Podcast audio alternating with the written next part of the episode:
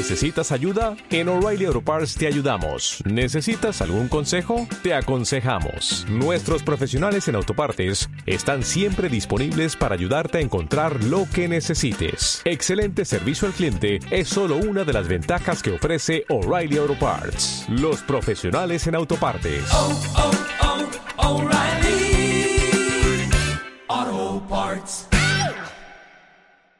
Eh, aprendí a hacer movidas copadas, como eh, me parece que intentó, diría yo, Sí. hacer la gente de Blizzard. Y no sé si termina siendo del todo exitosa por muchas cosas, más allá de los anuncios, creo que pasa más por la forma y por el momento que pasa Blizzard. Vamos a hablar de la BlizzCon. Vamos a hablar de la BlizzCon. El viernes prometimos que íbamos a hablar el lunes Sí. para que se terminaran de dar todos los anuncios. Tocábamos, muy por encima lo que fue Overwatch 2. Ahora lo vamos Sí. a repasar una vez más. Pero sí, pasó una BlizzCon que yo me animo a decir sin pena ni A gloria. ver. Ah, A ver. Si no hubiera pasado Sí. todo esto, Sí, si no hubiera pasado todo el- la debacle con eh, Hong Kong, China, el baneo a Blitzchung, el baneo a, los casters, ajá. creo que esto hubiera sido la BlizzCon que redimía a Blizzard de lo que fue la del año pasado. Que Exacto. en lo personal, No había nada que redimir. para- no, no a ver, fue una BlizzCon floja, de una. Ok, ok. Diablo Immortal no es Diablo 4, obvio, no era un juego que me molestara para nada. Y de hecho es un juego cuando sale en celular, lo voy a probar y me parece que la reacción del público fue completamente desmedida. Me molesta que lo frizaran este año. Sí, sí, por miedo a un backlash, cuando ahora digo, bueno, ¿y qué sale el año que viene? Yo la verdad que preferiría jugarlo ahora mientras espero por un Diablo 4 que no tengo idea cuándo va a salir. Pero si no hubiera pasado nada de, de- de todo esto con, con Blizzchung, creo que sí hubiera sido la BlizzCon que, que, que redimía. Claro. Una BlizzCon que tiene tres anuncios muy potentes, muy grosos, dignos de el escenario más importante de tres, casi. Totalmente. Igual si me preguntás a mí, el inicio con el presidente Brack, eh, el, presi- el presidente Brack suena, el presidente de un país se llama Brack, el presidente Es como el de villano de un beat'em up de los 80. A pleno, a pleno. ¿Cómo se llama? Eh, Allen, Allen Brack, si no me equivoco, Brack, el sí. presidente de Jay Allen Brack, correcto. El, el nuevo presidente. El de nuevo Blizzard. presidente de Blizzard. Todos los presidentes de Blizzard tienen pinta de eh, tipo que va a estacionamiento de supermercado los domingos para el club de algún auto viejo. Sí. sí, sí, Venga, sí. Dijo, bueno, O es un ex Hells Angel. tranquilamente, Este, este tranquilamente. también, porque lo veo así. Che, yo sé que la cagamos un poco con lo que hicimos con Hong Kong, con Hearthstone. ¿Vos decís? Lo podríamos haber hecho mejor, no salió mal. Bueno, y la planta rodadora que venía ahí. el pedido de disculpa eh, me parece. Me, me- me pareció eh, flojo, pedorro, Sí. vacío, choto, eh, rozando lo vergonzoso y también a- hasta cínico por momentos.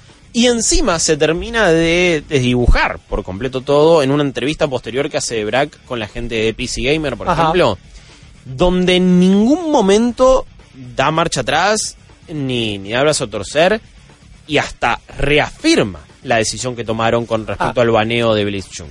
O sea, entonces el pedido de disculpa, ¿qué es? Ah, la el, misma. el pedido de disculpa literalmente dijeron por, por no respetar nuestras formas, por no estar a la altura de nuestro estándar y nuestras expectativas y por haber actuado demasiado pronto en un momento y después demasiado tarde para hablar con nuestra comunidad. ¿Y eso qué significa? Claro. ¿Qué importa? No, no, pegó un firulete para no haber dicho nada. No en está haciendo ningún tipo de autocrítica, no está diciendo, no, estuvimos mal al banear, al, al banear a él. La, la única manera de empezar eso es, sabemos que la cagamos, pedimos disculpas, le fallamos a nuestra comunidad, los escuchamos, y en estos momentos vamos a revertir el baneo a Blitzchung, vamos Sí. a devolverla a los casters, pum, pum, y, y, y tira marcha atrás. Fue control de daños. Lo que hicieron fue un statement para la prensa, ni para la gente. Pe- sí, y, y un control para de que daños... levante la prensa. Obvio, y un control de daños lento, flojo, Mal, tardío sí. y vacío. Pero con esta entrevista no solo dice eso, sino que además tira en un momento, le, le preguntan de PC Gamer, che, NetEase es quien publica los juegos de Blizzard en China. Claro. Blizzard no puede publicar juegos ella en China. Correcto. Bueno, lo hace a través de NetEase. NetEase es también, es un Tencent, ¿no? Por así decirlo. Menor, está metido en un montón de, de- de- de videojuegos, en un Sí. montón de empresas, en un montón de negocios y sobre todo en el, en- también en el, en el mundo mobile. Y a través de NetEase, Blizzard publica sus juegos. Y le preguntaron, ¿tuvo algún tipo de, de toma de decisión, de importancia, de efecto? eh, Este hecho, NetEase como empresa y literalmente dice, sí, nuestros publicadores en China formaron Claro. parte de la decisión. Y dijiste lo que todo el mundo especuló y lo peor. Todos amamos al general Netis, con amor niñita. Niñita, es que creo que te- terminó confirmando lo, la- lo peor, honestamente, que es, sí, lo hiciste por, con- por intereses económicos y de última no me la caretíes. Y de última no me salgas a pedir disculpas porque la verdad que eso fue realmente choto. Eh, no me gustó, no me gusta tampoco Brack como la cara de Blizzard, no, no, No. me representa a mí y menos ahora con, con todo lo que dijo. Si todo esto no hubiera pasado, si ese contexto no se hubiera dado, estaría mil veces más entusiasmado Claro. a nivel hype por los anuncios. La otra parte que, que, que hace que tenga un poco de, de cautela es que posta, creo que estos juegos van a salir 2021 mínimo. Sí, no, en casi nada se habló de fechas No. certeras, se dijo como mucho, bueno, cada cuatro meses vamos a estar presentando novedades. Y de hecho dijeron, no es un Blizzard Soon. Claro, Esto falta. va para largo, es un rockstar, Zoom, Sí, ponele. sí, es tipo Death Stranding, el primer trailer que era con otro motor Claro, y que se ve peor que el juego. exactamente. Entonces, como falta un huevo para esto, tranqui. Y ahí sí anunciaron, bueno, eh, cosas como no sé por cuál querés empezar exactamente. Vamos, si querés, por la que ya tocamos la semana pasada, Dale. que era Overwatch De 2. una, de una. Overwatch 2 va a presentarse luego de la filtración Sí. de la gente de ESPN. Se habló en la conferencia y en las charlas aledañas. Jeff lo- Kaplan, eh, que es el mejor orador que Sí. tienen en Blizzard, todo el tiempo haciendo chistes y, y que es no- eh, notablemente enojado Claro, claro, con claro. los liqueos y estuvo, Exactamente. Sí, parece que y en un momento se dijo que los laburantes del juego estaban tante- bastante tristes porque, bueno, la filtración vino un toque de adentro y se sentían Sí. traicionados por su compañero, que es una cagada realmente. Yo sé que vos tenés una sección que se llama la ronda de rumores de Sí, Ripley. señor. Yo sé que tus pajaritos están ahí. Y que de hecho, vamos a decirlo, la A verdad ver. es que tu bienestar eh, depende de estos leakers. La, la, la- mira, las los pelotazos al ángulo que clavé durante estos últimos 15 días. Yo no tengo dudas, sos el más grande en eso. Pero, y, y, y- y el, y el oír, el organismo internacional de Sí, rumores sí, sí, sí, te banca y tiene, tiene el aval. A la vez, creo que voy a empezar una cruzada en contra de los leakers. ok, está. Sí, eh, voy a ser un enemigo eh, inesperado, en este caso, y voy a... Voy Sos a el Batman de los liqueos. Sí, no me están gustando los líquidos. Ok. Le están sacando el juguito a estas cosas. Porque y es como, e incluso cuando son ya algunos informes, me acuerdo, eh, esto de Overwatch 2 y de lo que viene haciendo Sí. Blizzard en realidad de los planes, Jason Schreier había hecho un informe hace meses Sí, sí, donde tiró todo. Y es como, ok, y le quita esto, le, le quita peso. Cuando no se trata de las condiciones laborales, digo, no sé qué hay que liquear honestamente. Ok, bien. Y, y, y si bien es algo que me resulta súper interesante, y acá después en el programa venimos y lo charlamos, y está bárbaro, después cuando pasa esto es, bueno, y Overwatch 2, y estamos como, eh, bueno, ya sabía. Y como, eh, sí, qué sé yo. Entonces no está ese momento de, se abre la pan- se abre una puerta del teatro de Microsoft y está Keanu Reeves. Claro. Entonces me está, me está faltando eso últimamente, pocos momentos me lo dieron. Ahora, sí, ahí está. Ah, el mejor bajista del mundo gamer, llega No sonaba al Teatro banda. Vorterix. ¿Y por qué Guillo no estaba? Y aquí lo recibimos con Doxar. Por cierto, Sí. da- dato de Keanu, eh, dijo oh, el, el actor de voz italiano del personaje que hace Keanu Reeves en Cyberpunk 2077. Sí. O sea, el doblajista El italiano. Johnny Silverhand, italiano, Sí. que se llama, debe llamar eh, Juanito, eh, ¿cómo sería? Johnny en, en- en italiano, ¿cómo es? Juan. Juan, Juan, no puede ser Juan. Giovanni. Giovanni, bueno, eh, Giovanni Maniplata, Giovanni Maniplata dijo ahí, eh, Keanu estuvo tan cebado con el juego Sí. que les pidió a los de a los de CD Projekt involucrarse más, hacer más línea de diálogo, hacer más cosas con el personaje. Mira. Y que lo que el actor había grabado inicialmente, después se terminó duplicando y lo volvieron a llamar como para hacer un montón de cosas. Sumado a eh, unas cosas que habían dicho los de CD Projekt, eh, Marchi Inivitsky, que es el segundo personaje con más diálogo en el juego. Mirá, Así wow, que vamos a tener mucho Keanu en Cyberpunk. Exacto. Vamos a ver qué tenemos en Overwatch 2. Sí. que, eh, Perdón por desviarme no, de la goma. por eh. favor, Pero Keanu lo vale. Grande noticia, además, eh, Giovanni Moniplata. Giovanni Maniplata. Giovanni Maniplata es genial. Claro. Necesito que alguien. Que El Gonza, personaje. que Gonza haga La caricatura, claro. De Giovanni Maniplata. Giovanni Maniplata. Un campeón. No sé si va a haber un héroe italiano en Overwatch 2. Me re gustaría. Te tira con la- Maniplata, il paprimubi, Cyberpunk. E lo Cyberpunk, Es el- 2077. El líder italiano. Eh, que acá tenés todo Rippy, le pidió que doblara la cantidad de black y Ahí ahora está. tenemos Overwatch 2. Cero Due. ofensivo. Overwatch 2. Overwatch 2. Sì, De- paprimubi. Después de Fortnite, capítulo 2. Due, oh, te- capitolo 2, este Exacto. Overwatch 2. Exacto. ¿Qué Viene- onda? ¿Qué- ¿Qué onda Overwatch Bueno, 2? lo que- ¿Es una secuela o no es una secuela? Esto lo vamos a discutir tal vez más en profundidad una vez que lo veamos. Para muchos era una expansión, para muchos era un paquete de datos descargable. Para Jeff Clap- y hasta mañana. mismo. Eh, hay algo muy... A ver, me Sí. genera sensaciones encontradas el anuncio de Overwatch A 2. ver. Primero, la cinemática que están viendo ahí me hizo llorar directamente. No, no, la cinemática es fantástica. Los rediseños de los personajes Oh. son fantásticos. Lo que está, lo que están estos pibes ahora, No, man. man. Olvídate, una facha total. Pero posta, la que vos decías, ¿cómo mejorás esto estéticamente? Bueno. Y lo rehicieron. Eh, eh. Lo rehicieron. cómo eh, May todavía puede ser más Bay eh, Yes. de esta manera. Eh, no, no, to- todos los diseños de los personajes. El momento que llega Casey. Eh, es todo súper épico. Bueno, las cinemáticas de la BlizzCon son eh, el, la COTI 2019, o sea, son las cinemáticas de Year. En Claro. eso no hay empresa que tenga cinemáticas tan épicas y tan tribuneras como lo hace Blizzard. Para nada. Eh, la de Overwatch 2 es fantástica. Y, ta- y- y estoy muy entusiasmado por tener un modo historia. No modo historia, misiones de historia. Son misiones de historia. Son misiones de historia. Que yo en un pri- primero digo, bueno, ¿qué carajos es una misión de historia? Lo primero que pienso es en el primer Titanfall. ¿Te acordás? Que el multiplayer tenía misiones con historia. Mira, Sin ser una campaña. según la gente que ya lo probó, y de hecho hay como algunas imágenes, es más una strike de Destiny Ok. que un nivel de Call of Duty, pero no es lo que hizo Battlefield últimamente. Tampoco. Entendemos, entendemos. Es como, es una cosa intermedia, por eso te digo una strike de Destiny, más o menos llevalo para ese palo y para ese lado, lo cual está bastante bien. Va a haber misiones de historia, va a haber misiones de héroes, que esas Sí. misiones te van a permitir ir leveleando a tus héroes, que ahora van a tener leveleo en ese modo de juego. Y después también eh, va a haber algún que otro contenido, me parece, PvE. Ahora, lo que dijo Kaplan es, vení, queremos redefinir lo que significa una secuela. Ajá. Y yo digo sensaciones encontradas porque por un lado es una actitud que celebro en sí, Sí. en un mundo donde los juegos como servicio están copando todo y donde estos juegos infinitos y donde son simplemente plataformas y, y- y lugares que van evolucionando constantemente. Pero lo que me parece que está bueno es, él dice, y esto es, es algo que había generado un toque de confusión, pero si vos tenés Overwatch 1, todo el contenido PvP de Overwatch 2, competitivo y multiplayer, lo vas a tener en Overwatch 1 sin Sí. poner un peso adicional Eso es buenísimo. todos los héroes, todos los nuevos mapas, el nuevo modo, que me pareció muy gracioso. ¿Oíste lo que es el modo push? Sí. Y es como un, un robotito que, ah, y ahora empujo para acá, y ahora empujo para allá. Es como, bueno, un- para un lado para un equipo, para otro para Exacto. otro. Me pareció que tiene un poquito de gracia. Ese va a ser uno de los nuevos modos competitivos de la Overwatch League, de hecho. Y eh, eh, todo ese contenido va, lo va a tener la gente de Overwatch 1, sin eh, pagar más.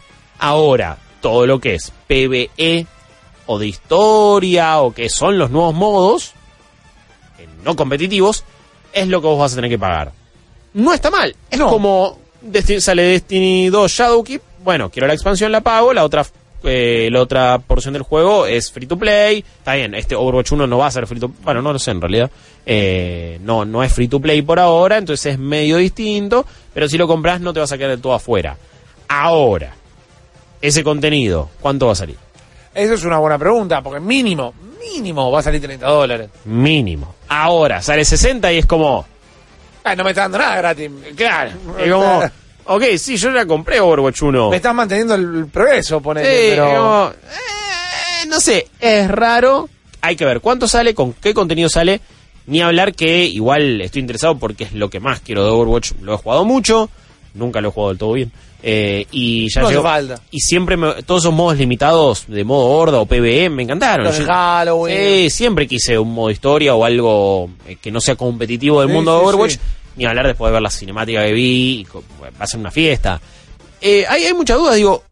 eh, Están como apuntando mucho contenido rejugable, como las como las aventuras de Diablo, por Ajá, ejemplo. Claro, exactamente. eh, y que todo el tiempo estés haciendo lo mismo.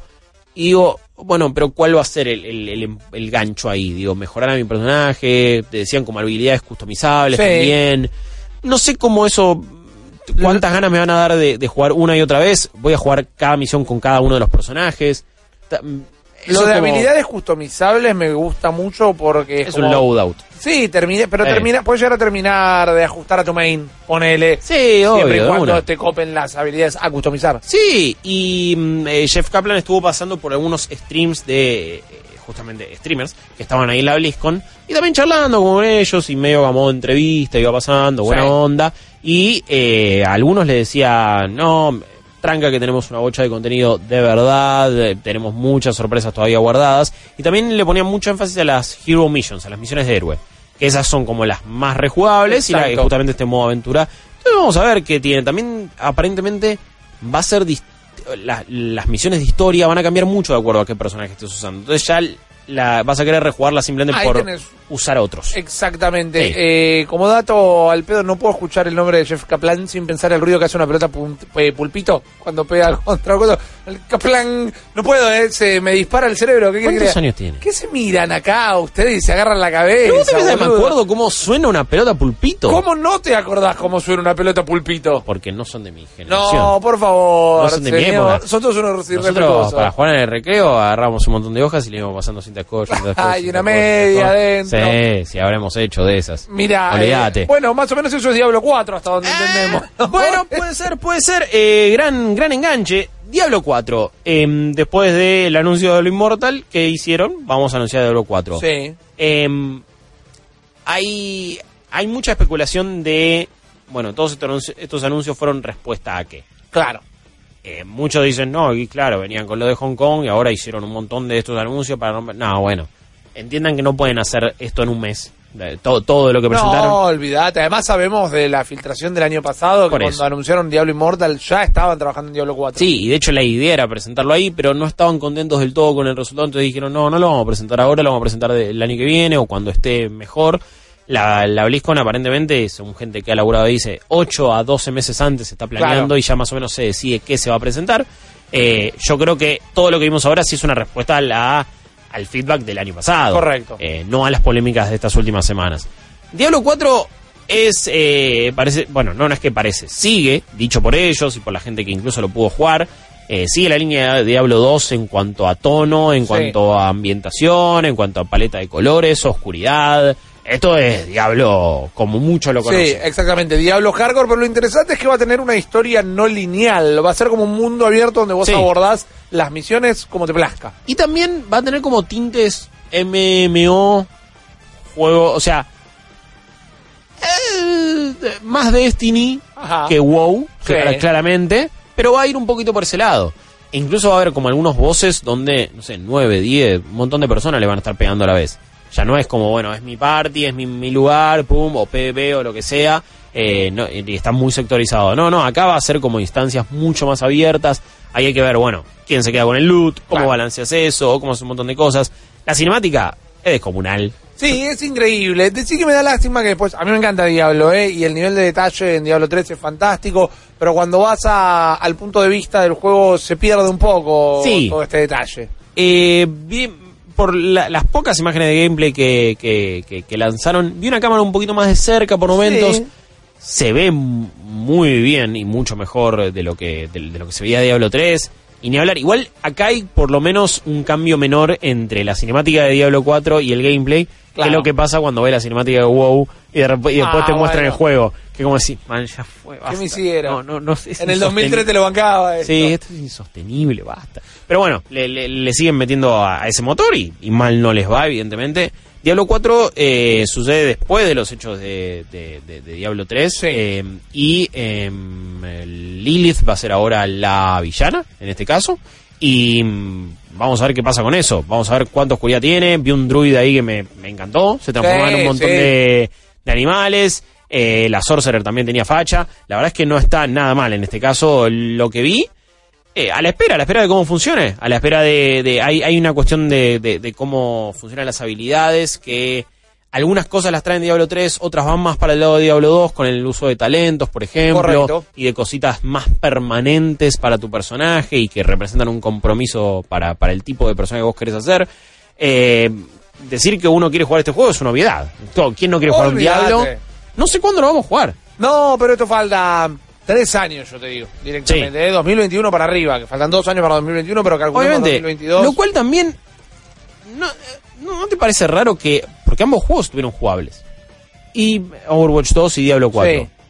Y, la, y, viste, y es como cuando lo probaron, muchas personas dicen, che, esto digo, ya fue. Está bien, falta contenido, faltan que hagan Claro. el resto de Diablo 4, pero los sistemas restan. Hay que ver a qué se están preparando, arquitecturas de consolas de nueva generación, bueno. a, aprobaciones de sus overlords de NetEase para poder lanzarlo en todo en el mundo al mismo sí. tiempo. Son juegos que yo no tengo dudas que van a salir eh, palo a palo con las consolas. Claro. Eh, no, no va a ser Diablo 3 que salió en PC al principio, después llegó a Play 360, después llegó a Play 4 Xbox Exacto, One. a Switch, hay que ver, Overwatch 2 sale en Switch en lanzamiento simultáneo, ponele, aún con todos los problemas que está teniendo el primer Overwatch, de Diablo no recuerdo que hayan especificado, pero es muy probable, es muy probable porque el 3 estuvo y Sí. me imagino que las propiedades que ya tienen instaladas en la consola de Nintendo... Lo van a tratar de hacer. El tema es que, bueno, ¿qué pasa con la Switch en 2021? Bueno, es una gran pregunta también. Por eso, que para mí quizás se están adaptando a cambio. Eh. Dije, che, ¿me lo aguantás un toque?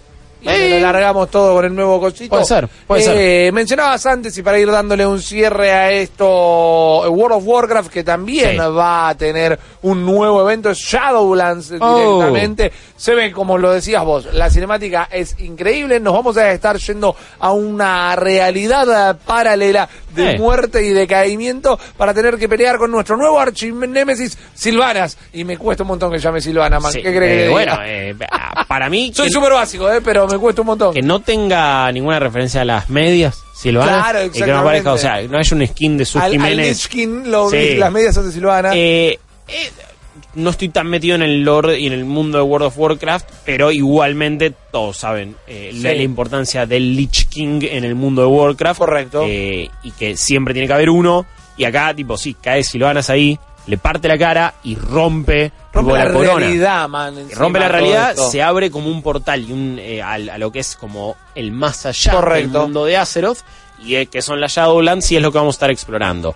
Eh, como decíamos, la cinemática es increíble, espectacular, sublime, y después cuando te muestran, y estos son los biomas de Shadowlands, y es como... eh, Bueno, Bueno, qué sé yo, ¿qué sí, está bien. Uy, otra vez esto medio bosquecito, uy, este medio desierto. Ah, me- medio ve- de nieve. Sí, es como, bueno, qué sé yo. Para la gente que juega Warcraft, seguramente... No lo estamos disminuyendo. es difícil cuando lo ves de afuera. Muy difícil. Fíjate, hace 15 años que no juego WoW. Lo veo de Obvio. afuera, aún cuando el anuncio del regreso de Vainilla y todo eso, digo, ya está, ya No, me pasó por encima. eh. Eh, parece ser una, una expansión mucho más, o sea, de las expansiones más oscuras. Sí. Digo, de, de las que van para ese lado, no es, esto no es Mist of, of Pandaria. Claro. Como, bueno, panda, Ahí tenés wow". un pelotazo, eh. Bueno, pero no va que por ese fue lado. para insertarse en el mercado chino. Sí, sí. Mirá, Entonces, el germen de todo este quilombo lo tuvieron los panda, viejo. la que te tiró de Era la pata. culpa de los fucking pandas. no nos metamos con Kung Fu Panda, que esa Hagan película un es un tesoro mundial.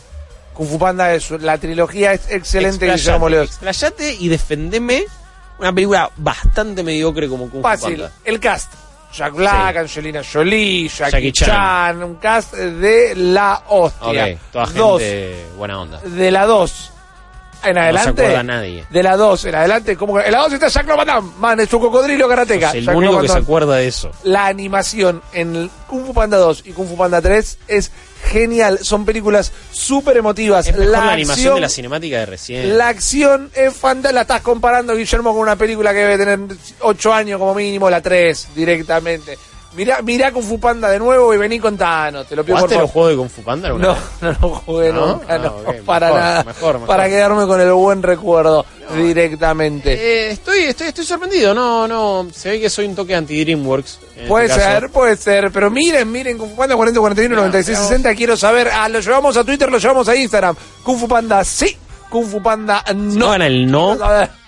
Pero ponete del lado del bien. El buen gusto Guillermo. tiene que ganar. Le cierro con dos más de WoW Sí. cortitas. Eh, va a haber un nuevo capeo a nivel 60. Sí. Como una nueva gran expansión. Es rarísimo. Porque ahora es 150. Y, Sí, vuelve para atrás. Eh, van a cambiar bastante cómo funcionan las habilidades y demás. Y lo que sí está copado, el endgame va a tener calabozos nuevos y funcionan más o menos como roguelike. Entonces ahí tenés una excusa como para quedarte en el endgame. Ah, bueno, sí, es- es- eso me gusta. A ver, eh, que, que pa- parece que saldría dentro. Exacto. De hecho, de los contenidos que presentaron, es el que más pronto va a salir. Correcto. Eh, y era y no estaba jugable, así que es como extraño en ese aspecto. Eh, repetimos, Diablo 4 y Overwatch 2 tuvieron demos. Gente ya que fue a la BlizzCon lo probó. Pero no sabemos cuándo van a llegar. incluso con Overwatch 2 siendo una no secuela. Exacto. Eh, así que esto, esto es bastante confuso. Fueron lindos anuncios en los hechos, en los papeles, en lo que hemos visto. No los esp- esperen los sentados eh, y tranquilos, porque no van a llegar mañana. Y todo esto es imposible desviarlo del contexto de lo que ha sido Blizzard en estos últimos tiempos, de las malas decisiones que han tomado y el mal manejo de, de imagen que hacen que, por ejemplo, uno tampoco se quiera entusiasmar tanto con algo que yo, yo no me puedo desligar de eso. Yo no, yo- Totalmente. menos con lo que después salió a decir Braque en esas entrevistas, Sí. diciendo, no, sí, obviamente tomamos la decisión correcta. No la verdad es que no. oscurece. Eh, básicamente. Eh, esa fue la data de BlizzCon. ¿Qué pasó? ¿Por qué tienes un pato, un Porque pollo de no te- goma? y porque mirá, man, si necesito una polea, ¿de dónde la voy a sacar? Del pollo, de, pollo de goma. goma. Y bueno, ves, hay que estar preparado para todo. es el primer gran puzzle que uno tiene que aprender en la vida. Si ustedes están jugando WoW Vainilla, la semana que viene, el martes que viene va a haber una actualización para mira. eso, también para WoW Classic y todo el resto de la información de la BlizzCon lo pueden encontrar en malditosnerds.com. Acabas de escuchar solo una pequeña parte del multiverso Malditos Nerds. Viví la experiencia completa de lunes a viernes de 22 a 24 en porterix.com y twitch.tv barra Malditos Nerds.